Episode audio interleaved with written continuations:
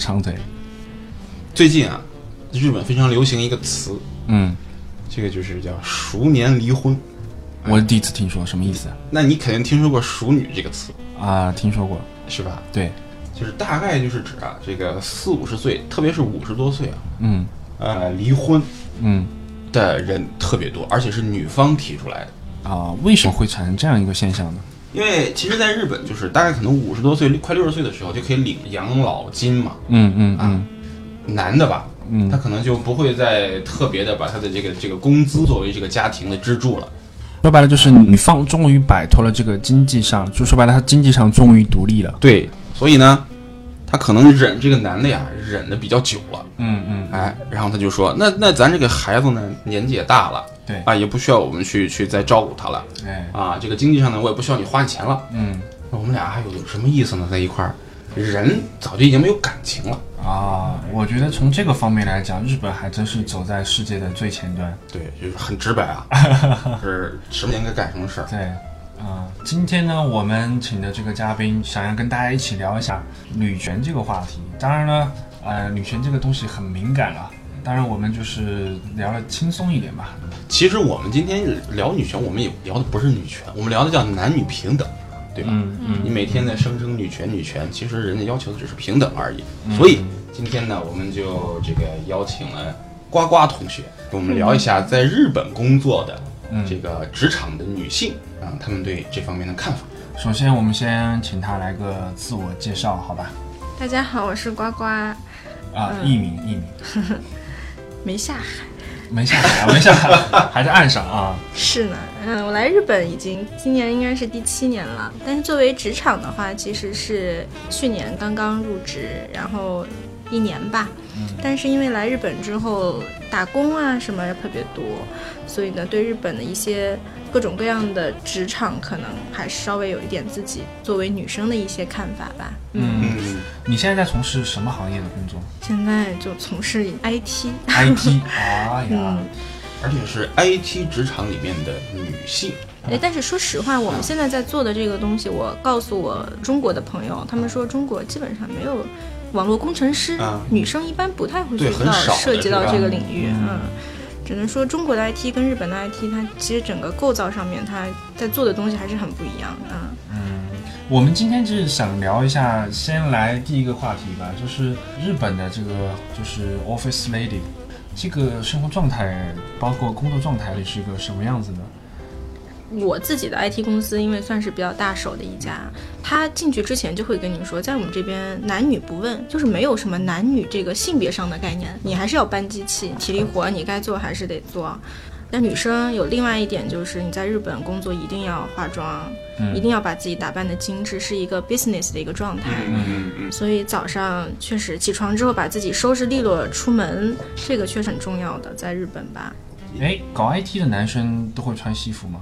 至少我们公司是，我就没有见过不穿西装的。哦西装就是衬衫、衬衣什么，一定是那样。日本的习惯嗯，然后有些比如说红色的衬衣啊，就感觉稍微不是特别正式的。啊。那我们已经是外企了，这个风应该是比较宽松的，但是也是会被说不允许啊，可。能毕竟你们的客户还是日本的公司很多，对对吧？所以你你去客户那个地方的话，或者客户过来的话，嗯，还是要遵守一下在日本的一些，不说好不好吧，嗯一些一些这个 business 的习惯，对吧？嗯，所以就是你觉得你作为一个女性，在现在的搞 IT 的这样一个职场里面，嗯有什么呃你觉得不适应的地方，或者是说反过来讲啊，获益的地方有吗？作为一个中国人，首先我觉得自己会日语这点，在这个地方并没有得到什么发展。嗯因为原来可能在中国的话，这是一个强势，是我的一个长项吧，但是在日本就变成我的一个短板。然后好像女生反而工作会稍微轻松一点，嗯。但是呢，这个轻松其实不是自己特别开心，因为男生会觉得这个技术你并不一定胜任得了。嗯。所以可能在一个项目里面，他会把相对轻松的东西交给你，但是你自己往深的想，可能会觉得自己没有得到重视。啊，但是这一点。因为你是觉得嗯。出现这种情况的原因，就是因为男生是建立在这个已经建立在男女不平等的有一点思想基，础上。嗯，我其实觉嗯得日本在做技术这方面，他们还是觉得女生可能不会很擅长这样。他们会有这样的一个偏见。我觉得会有，但是我看到的真正爬到上面高管的嗯个别的一些女生，我其实觉得她们真的还打拼的挺辛苦的，不是那种能够兼顾了家庭和那个之后，然后爬上去啊，就确实觉得经历了很多东西才能做到他们的 PM 的位置。他需要放弃一些东西。会，但是其实我们公司挺吸引我的一点，就是我目前没有找到比我们公司对于女性福利待遇更好的地方，所以觉得如果能够胜任下去的话，其实今后的弹性还是挺大的。能够胜任下去吗？我啊，我至少现在还没有要放弃的念头啊倒是有很多同期，我至少知道的就至少在这一年里面就已经有四个人也就辞职了，挺感慨的。因为其实作为外国人在日本就职本身其实很不容易，是是是。你慢慢最后一层一层刷到那儿之后。进去，然后发现跟你想象中的可能完全不一样，或者什么，然后就就辞职了。我其实还挺感慨的。你刚刚讲说这个女性的福利待遇就是挺好的，能具体讲几个点吗？比如说我们公司它自己里面它有托管所，那你那个小孩儿放在里面，然后你去上班的工时候作，对一块儿带过去啊。是，然后就是它会有女性的那个工作时间，就比如说嗯。你现在这个时候是怀孕呀、嗯。或者是你现在是小孩儿是在小学以前，他会把你的那个时间缩短，可能你早上十一点，然后到下午三点钟是你的工作时间，嗯。然后之后你就可以回去了，然后甚至就是呃，因为 IT 现在其实很多东西都是远程控制的嘛，嗯。并不要求你一定要在。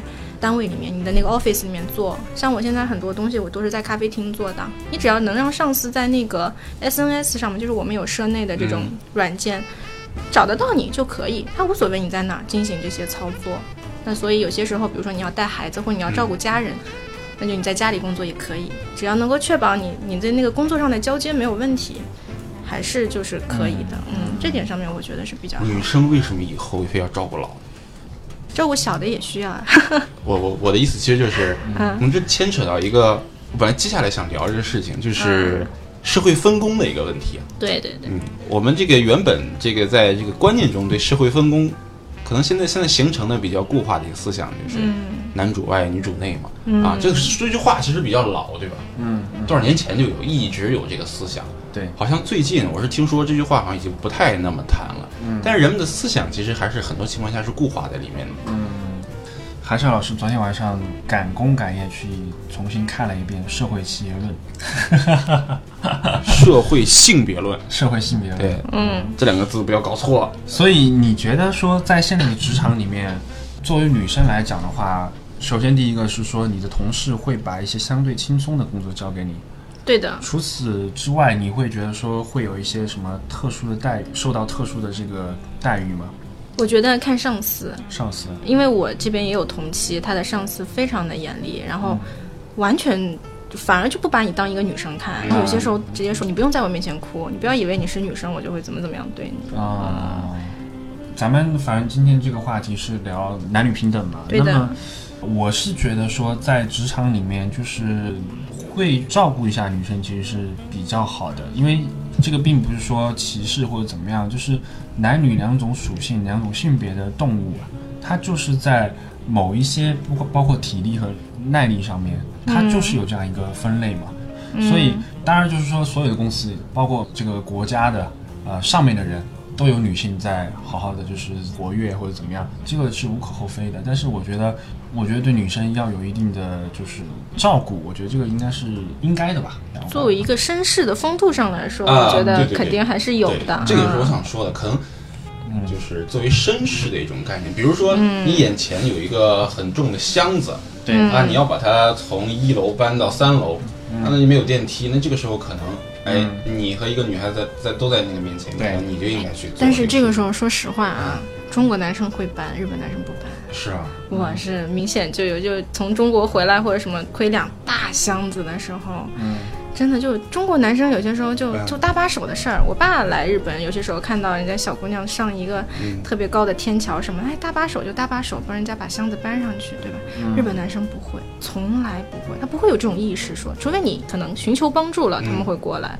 不会轻易的去。因为这个事儿吧，就牵扯到职场里面有一个，就是在日本的职场，大部分的相对来讲比较正常公司是禁止跟女性下属讲这个黄段子的。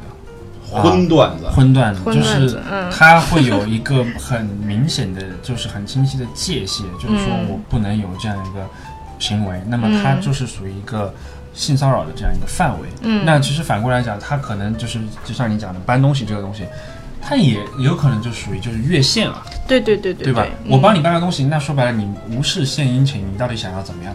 无事献殷勤不属于 C。确实这样子说起来，确实上一次有一次我因为我男朋友他生病，然后我要照顾他，然后当时我就写的请假条，说是我说我的家属生病，我要带他去医院，然后后来我的上司。他当然是批准了，但是他通过我的另外一个是，就是我的一个指导的前辈去问他说，他的家属是谁？他是已经结婚了吗？还是什么的？然后后来我就觉得很奇怪，他为什么不直接问我？然后他们说，其实日本他这条线是很清楚的，他如果直接来问，哎，你的家属是谁呀、你是结婚了吗？就可上能对语言上嗯可能他就已经算是性骚扰了，嗯，啊，所以他要这样转一个弯过来。但是问你有没有男朋友，其实也是属于这个性骚扰的。如果主动问的话，多少有点奇怪啊。嗯，所以你在职场里面有遇到过这样的，或者是说你周围有这样的情况吗？就是性骚扰的这样一个情况，很多人就是很关心。就是性骚扰跟开黄腔，其实可能还是有一点不一样的。呃，程度上程度上的感觉我其实啊开黄腔也属于性骚扰中的，就对语言上的嘛，嗯它应该也属于其中的一项。说实话，比较暧昧一些。应该这么说，就是涉及到身体接触或者什么的没有。呃语言暴力但是语言语言上面，我是意外的是非常广泛的存在，在日本社会应该嗯真的是啊、有吗？你是说你的职场里面？职场上面应该是这么说，职场之后的延伸，在日本叫 nomi 该嘛，就是他在喝酒的时候，在吃饭的时候，甚至是说你早上的上班跟中那个下午的上班中间那个中间的休息，有些时候嗯。你们也会一个组的人就一起吃，吃饭，就完全变了一个人。我也不知道是他们分工太明确了，还是怎么样，就一到中午吃饭的时候就可以打开话匣子就开始说这个。我真的有问过日本的，就是从小生活在日本的中国人，嗯问他们，他们说好像日本的女生完全能够接得住那些梗对，他们反而有些时候很喜欢这方面的话这个就是题我。我接下来想说的一个事情，就是嗯刚才我们呱呱同学就讲，在这个公司里所接触到的这些，包括平等的或者不平等的，或者是这个性骚扰，他接触周围的这种性骚扰这种事情，很多时候有些女孩子她觉得这反而是她的一种优势，就是她如果能很成功的运用这种优势的话，反而对她工作有一定的帮助。嗯，我不不说是好是坏，我只是说有这样的人。嗯啊、我知道的话，日本女生居多，中国女生我理解的就是。我到现在为止好像都有，大家都会觉得啊，真的好讨厌啊。那个时候会说一些黄段子，但我到现在为止还没有碰到过，说我可以很很好的去拿捏去回复，因为毕竟有语言的这个障碍在里面。拿日语开黄腔还是需要日语比较高级吧，可能我还没有做到。嗯，嗯中国的女生可能这上面还是有一点有一点没有办法把嗯握的，嗯，抵触。这这个就牵扯到两个，一个是文化上的嘛，可能他对的从小就生活在这样的一个社会环境中；嗯另一个就是，我就想谈一下，其实，在日本我们可以看到啊，就是有两种情况，有两种情况，就是在日本工作的像呱呱这样的，就是中国人的嗯。这种 OL，、还有一种呢，就是普通的在日本工作，但是日本女性的这种这种 office lady，、嗯。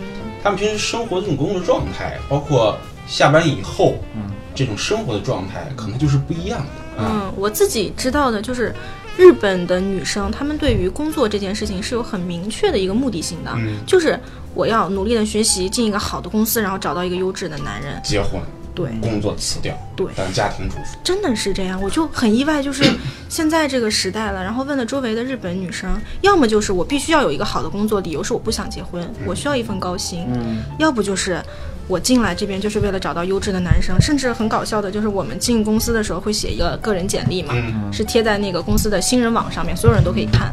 有的女生直接刚刚开始的自我介绍就是进了这么好的公司，下面下面我就要努力找一个好男人，就直接这么写。就是你会感觉到日本这个社会，它是一种这种所谓的男女的从属从属的性，好像是说女性都是依附于男男性的，就是这种东西会给你的感觉非常的强烈。我觉得就是不平等嘛。对，中国人多多少少，我觉得作为女中国女生会多多少少有这种感觉，因为我去过很多日本的家庭啊，情侣啊，或者是已经结婚的也好，真的觉得男生在家里面就可以不做事儿哎。嗯，就是就是就是嗯，比如说他的那个老婆跟我特别兴奋的跟我说、嗯说，哎，我前两天去照顾我爸，然后我老公在家里面，哇，自己烧了三天的咖喱，他真的特别厉害，真的是咖喱，热一下就行了吗？就是就觉得中国男人可能在这方面真的就是他很主动的会去帮你做一些事情，家庭上面啊，那你你这个地方可能不擅长，那我就搭把手。很自然的一个事情，在日本居然可以已经上升到伟大的这个，在这个地方嗯又想谈一点别的事情。刚才我们讲就是，呱呱说，哎，有很多在中国，就是中国的男的吧，嗯啊，都特别的好啊，就是在家里做家务，就是嗯，但是我觉得他们应该是享受这个过程哎，这就是这个地方了。对吧？哎，你是觉得他们在享嗯受？那你有没有考虑到，其实男人有的时候也不觉得他自己在享受，他只是觉得一种社会责任。哎呀，那我为什么要这样做？没办法，我就要这样做。嗯，但是、有的人他就是可能会这样想。呱呱的男朋友是哪个地方的人？上海人 属于比较体贴的那种。特别精致的那个、温婉体贴啊。这个我觉得其实，呃，日本社会说白了就是一种社会分工，对吧？嗯就是男性和女性，就是所谓的家庭主妇这些东西，它其实有一个很明确的社会分工的地方，就是嗯今天为什么在家烧菜的基本上都是女性，但是一牵扯到厨师这个行业，基本上都是男性。你上升到一个职业的高度，只是说我们没有把做家务这个事儿当成一个职业，但是到了日本，他可能把家庭主妇这个东西变成了一种职业。这个其实日本政府作为国家来讲的话，它也是也不是默许吧，他就是从很多制度上，他承认哎对这个当家庭主妇是可以作为一种职业的。对对吧对对对，呃，包括在日本有这个年底的时候，有一种一些税金的调整啊之类的。啊，如果你的老婆她是一个家庭主妇，对，也就是她是没有正式工作的，嗯所以她的税金是可以减免的。那她减在哪儿呢？她本来就没有挣钱，她减她会减在老公的工资里面。嗯年末的时候会退回来一些钱，所以这就从另一方面表明了日本政府它是家庭主妇也是支持社会发展的一个必须的一个职业吧嗯。，但是他近几年他又会经常在在宣导说我们要改善女性工作的环境啊，嗯要改变这种工作。但是就是从我这边看到的，目前好像还没有，大家根深蒂固的一个观嗯念，女生上两三年的班就应该找一个自己能嫁的，然后就应该归隐了，就那种感觉。我还是觉得会没有安全感。就你是觉得经济上要独立，女孩子，嗯。而且有自己的爱好，嗯然后不能就是只是去做家里的事情，嗯。啊，我觉得这种想法真的就是很多国内的一些白领的女孩子，我觉得她们就这样的想法，嗯。嗯。但是呢，我要泼一盆冷水，就是我其实就是经常回国的话，也会接触到我们公司在北上深的这样一些分公司嘛。嗯。那里面其实，在里面工作的女性来讲的话，我会跟他们聊这样的话题，然后他们普遍年纪比我大，大概三十以往上。基本上来讲，就是很现实的一个事儿，就是现在在北上深，嗯你的年纪超超过三十五岁，没有公司再会要你了。嗯这是第一个。那第二个，女性是要生孩子的，那么她生完第一胎，那现在普遍来讲，你你是可以生第二胎的。嗯，然后你生完第一胎，你再生第二胎，你再回到那个职场，你基本上就不能转职了。你之前那份工作是好是坏，你就可能一辈子都在那个那个公司里面了。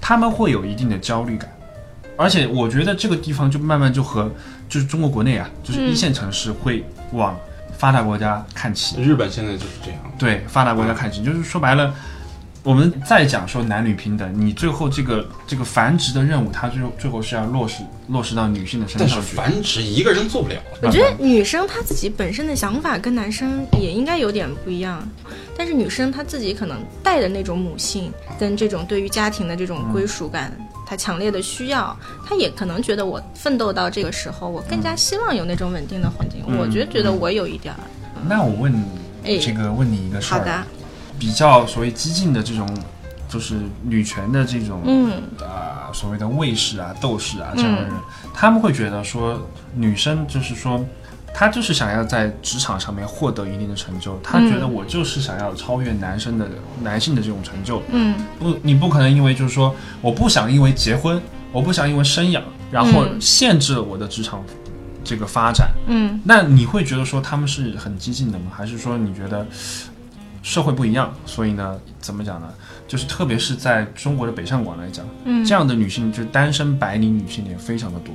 单身白领是指他们不想本身就不想结婚吗？他们可能不想结婚，或者说白了就是说，他们永远永远都遇不到合适的人，嗯她们永远都遇不到那个比他又强大，然后比他还专情的这样的男生。在我的感觉当中，自己的从小的教育是比较还是比较传统的，就是女生还是要有对家庭的一个付出啊，或者是什么的。所以我觉得到了那个年龄之后，你有这方面的向往，然后在事业上面稍微收一下，我觉得是可以接受的。另外一点就是，我现在自己身在日本，就平心而论，在日本。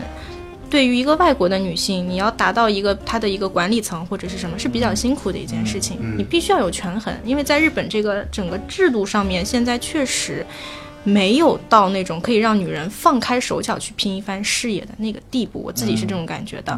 我觉得吧，现在有两个概念，一个就是在日本，就在日本这种情况下，我们做家庭主妇，嗯啊，做家庭主妇它其实也是一种工作嘛。这种东西实际上，嗯呃，很多情况下，虽然说日本政府现在是承认的嘛，就刚刚我们讲，就是年金的扣除啊之类的，就是税收的扣除啊，但是大部分的情况下，就是很多人还是不可理解的。对他觉得你在家里没有贡献什么，你没有为这个家贡献什么东西啊，这是一种不平等。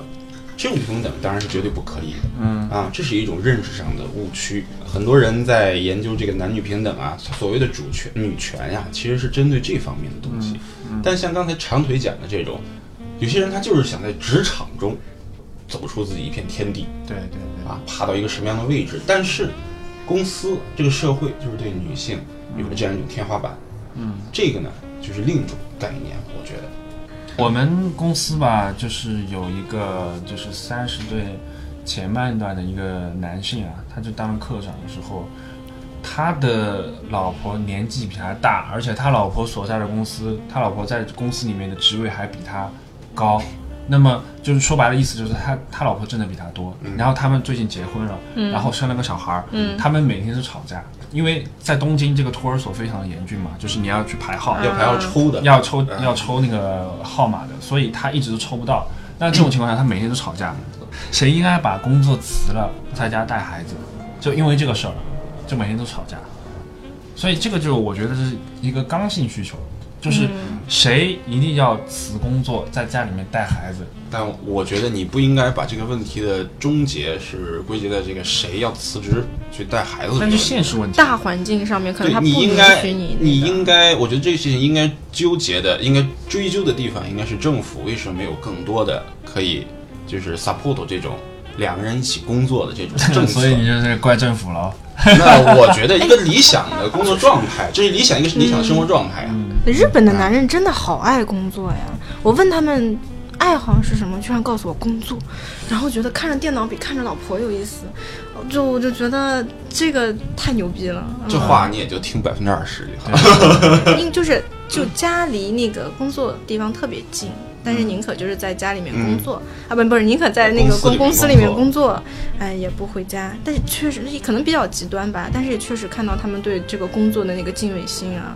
嗯，那有些。人对，但是也就是相反的，我也会觉得这个没有办法兼顾家庭。这在中国女人看来，其实是很不能理解的一件事情。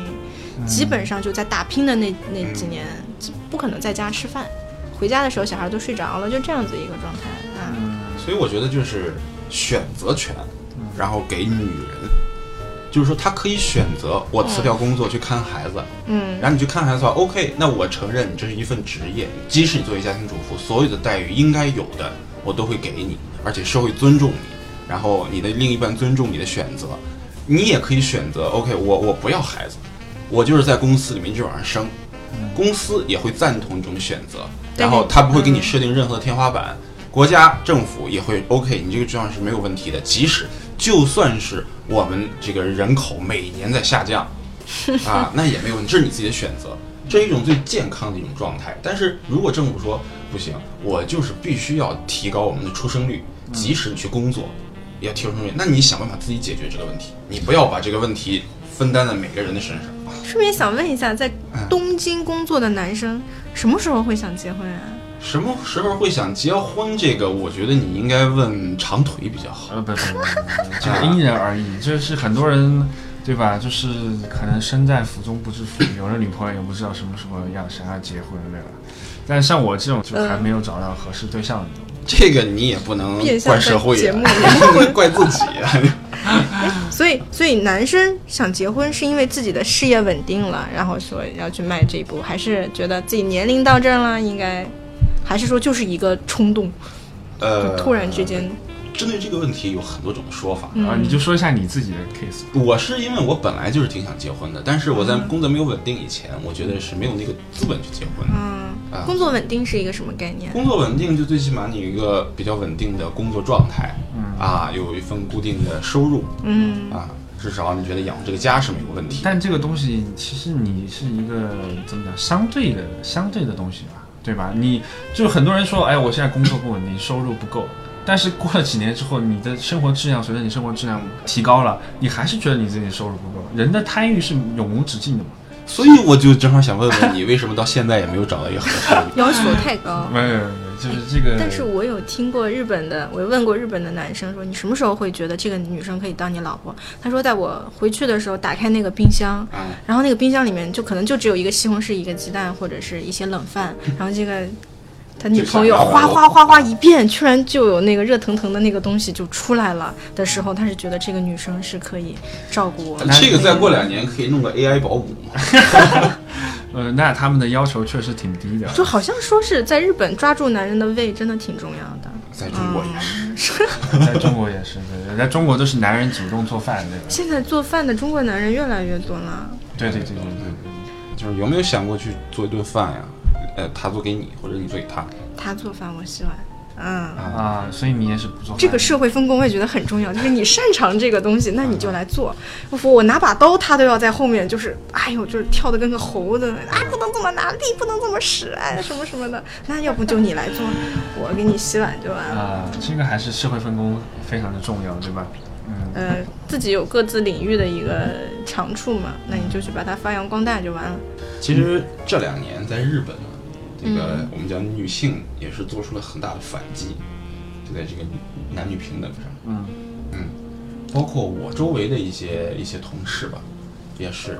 然后有的时候就结婚的，结婚以后呢，就像刚讲那个开始讲那个熟年离婚的，大概就那个年纪之后，然后他就开始抱怨，他说啊，昨天晚上喝酒喝的那么晚，回家以后什么活儿也不干，垃圾也不倒，然后就呃就就就就开始就开始怎么抱怨不停。嗯嗯嗯我觉得现在很多日本的女性，她也慢慢意识到，之前可能就真的没有，就一直在日，我说日本女人很很能忍啊，嗯简直了，就特别能忍。她一个是一个是就是冬天穿裙子也是属于忍耐的范畴，她能忍冷，你知道吧？可爱再就这个是简直在生活中也是特别的能忍。但是现在最近这几年，就很多人他就已经这个有这个意识上的变化了。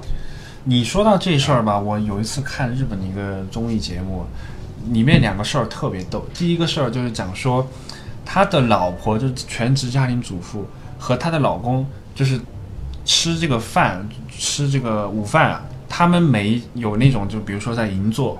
啊，或者是在那个麻布十番有非常高级的那种，就是所谓的午餐的餐厅嘛，那个肯定就是对象都是那种家庭主妇嘛。他那个收费大概是一顿一个人要三千到五千日币左右，还有更高的嘛，五三千到一万日币，啊，就是一顿午饭啊，午餐。那么就是有比较这个怎么讲呢？比较高级的什么马卡龙啊，嗯或者是有一些什么甜点甜点什么的。那那个节目就是路路边随便找那种结婚的，这个就是年纪比较大的嘛，那看样子就是财政比较独立的那种家庭。他老婆吃一顿饭可能就是平均的一个午午餐大概是五千多，她老公在旁边听了之后，从来没听过这个话，第一次听说。吃便当他说我中午的午餐的费用是五百日币，哇靠，差十倍啊！这是第一个事儿。还有一个事儿是说，他说那个老公跟老婆吵架之后，在家里面，嗯他说那个老婆就是用什么方法去报复那个老公，他们做了很多问卷调查，然后在里面第一第一个最人气的一个报复方式，你知道是什么吗？嗯，他们用她老公的牙刷去刷马桶，刷完之后给他放回去，哎，这个事儿把我笑笑疯了。所以我觉得你刚刚讲说日本的女女人很能忍，但是嗯其实反过来讲，我觉得腹黑吗？非常的腹黑，非常的腹黑。多吓人啊！中国女人就直接上去了，上手了。啊我觉得上手了，我觉得也是没事也是这两年真的开始很多的就是日本的女性，她也就是不再不再压抑了。对对，女人不再沉默啊。对对对，就 这也是近几年日本一个非常大的一个变化。但是其实女女性她自己在一个女性的职场里面嗯也是、也是挺累，就她周围不啊，光是周围都是女性的？情况啊、啊，我好像就有过这样子，就明就明显进去新人就被欺负的那种，因为都是女性，因为那个时候是化妆品的一个、那个，嗯然后后来勾心斗角很多。对特别吓人，就我在吃饭，就在那个更衣室里面啊，就是那个休息间里面吃饭。我这么大一活人，对吧？长得又不瘦，结果就另外一个女生就出门就直接把把灯给关了，一个人拿着便当，突然之间整个屋子都黑了。嗯嗯，好像这个这种情况在国内也比较严重。是吗你看很多国内的电视剧上面，嗯你们也都是这种情况。那我的情节已经可以上电视剧了呀。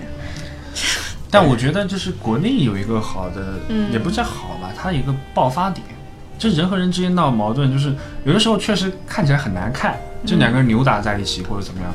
但我觉得那是人作为一种动物的一种宣泄点，嗯，但是在日本是没有的，对对对，日本都是按着来。对你要按着来，你你没有一个爆发点，嗯，你如果真的动手或者怎么样，那可能两个人都开除了。之前那个不是也有爆出那个老婆。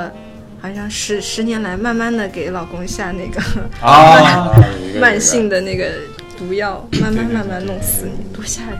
说到这个，就是这两年日本这个包括社会舆论啊、新闻，还有那个电影、电视剧，嗯很多都是讲这个关于这个家庭主妇的。嗯嗯。昼颜，对对，昼颜也是，嗯。包括那个有一个什么这家庭主妇的战争，我觉得之前有一个啊那个松岛菜菜子演的，是不是？嗯。是那个啊，可怕可怕的老婆。呃，反正就是就是这种特别特别的多，嗯。很多他就是鼓励这个女性，就是鼓励这种家庭主妇，你要奋起。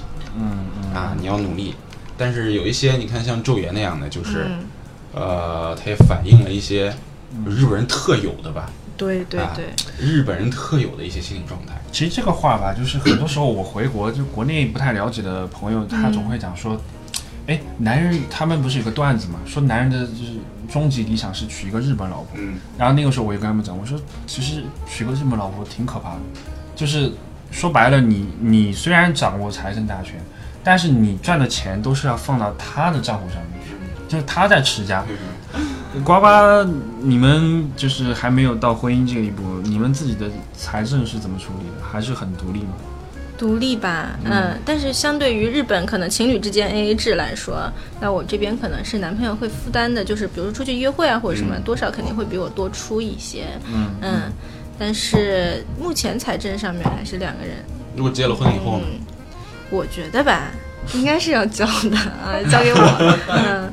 因为我我是这样子的，我是哪怕现在自己拿着工资，我也会就是有一部分会返给我父母，嗯啊，嗯然后呢，自己会有一个固定的一个一个一个账户，就是我每个月要固对要存放在里面，啊。所以可能理财这个头脑，我会觉得我比他好一点。嗯。嗯，那我就觉得我不会限制你用多少钱，嗯。但是如果两个人是是一体的，组成一个家庭的话，还是希望可以在财政上面说，大家一起我觉得这个东西吧，就是商量着来说是，对啊。没有必要说固定一定要你就结婚以后必须要给我，然后我结婚那个一定一定要给你这样。嗯啊，就两人商量着来，找到最合适的解决的方法，嗯。就是最好。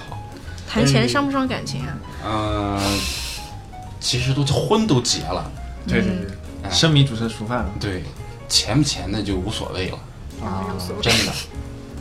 这是关于吧？当然就是说，钱这个东西啊，它其实我觉得还是说你们在家庭里面是什么样一个分工，对吧？嗯有可能他哎，你就像少爷，你说我觉得我我不喜欢管，那你全部给你管，对吧？那全部给你，对吧？你老婆出去买一个什么高级化妆品，花个四五万，你其实也不知道，就这种情况是 OK 的嘛？那也不是说非得说，我觉得其实现在国国内啊有一些，比如说买房子非得写谁的名字，嗯对吧？你你其实说白了，那男方出了全款，你非得写你老婆的名字，这个东西可能就需要商量一下嘛。吧对对就这种事情，我觉得还是说，呃，就是人家说谈钱伤感情，但是我觉得还是一个家庭分工的一个一个基础吧。是我觉得中国的人，大家都是大部分都是孤身来到日本，然后自己慢慢在这边生活。作为一个女孩子，嗯，其实一个人来日本，然后你要一直坚持下去，很辛苦挺挺辛苦的。就是很多细节的东西上面，你可能当时那那那个风特别大的时候，把你自行车吹倒了，哪怕是你去超市，你自己拎着大包小包回来，就那个很小的细节的点，你会觉得挺孤独的。所以我觉得在东京这个这么物质化或者这么快的一个生活节奏的地方，如果你可以找到你自己心里的另外一半的话，我觉得就都是好商量，都可以慢慢对去来。我们的节目嗯也可以当你的另外一半。哎呀，不要不是我们这么煽情。今我们今天其实录了三期节目，嗯两期都提到孤独这个词。哎，确实很孤独啊，就是、嗯对，就是你想你呢在东京遇到一个哎帮你愿意帮你拎东西的，还愿意把银行卡拍在你的桌子上面的人这样的人，那这种人不嫁还要等什么时候呢？对吧？是的呀，万一对方不娶呢？所以我们在这个节目里呢，也是给大家讲一下，嗯，就珍惜眼前人，嗯，有合适的就鸡不对就娶了吧。对对对，说说完就是可能听完这期节目，这个呱呱的男朋友就去准备去买钻戒了，呃，挺说不定已经准备好了。在我们不知道的时候。借你们吉言啊、那可能嗯我们这个到时候我跟少爷赶的这个礼啊，随的礼可能要少一半。对对对对，我们毕竟是起到功效了嘛，对吧？对对对对对舆论的压力还是可以。嗯，对。其实本来今天我们就想正儿八经聊一下女权对，啊，男女平等。